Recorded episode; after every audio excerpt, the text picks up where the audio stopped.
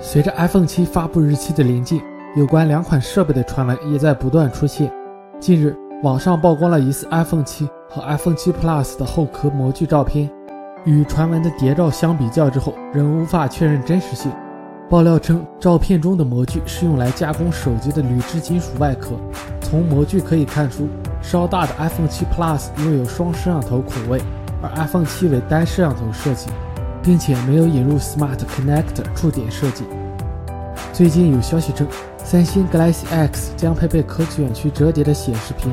本周，三星就自曝了一块可以卷曲的屏幕。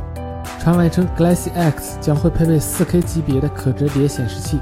形状和一个钱包差不多，有望配备五点七英寸超薄的 AMOLED 屏幕，仅零点三毫米厚，重五克，曲率半径为十，还是蛮期待三爽的黑科技。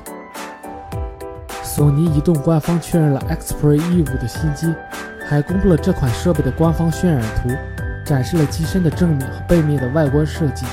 根据此前的信息，索尼 Xperia E5 将配备联发科 MT6735 处理器。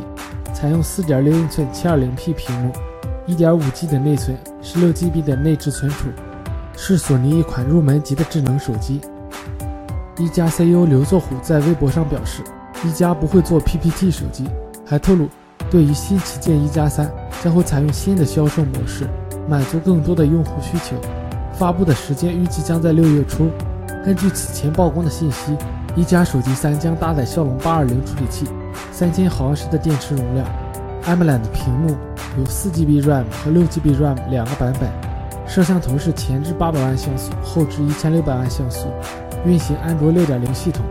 据悉，其中一个版本的售价为2699元。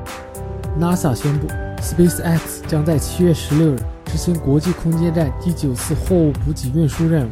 SpaceX 方面确认，猎鹰九号火箭将再次尝试地面着陆技术。这是继去年十二月份成功在地面回收火箭后的又一次地面回收尝试。截至目前为止，SpaceX 已经成功回收了三次火箭，一次在地面，另外两次在海面完成。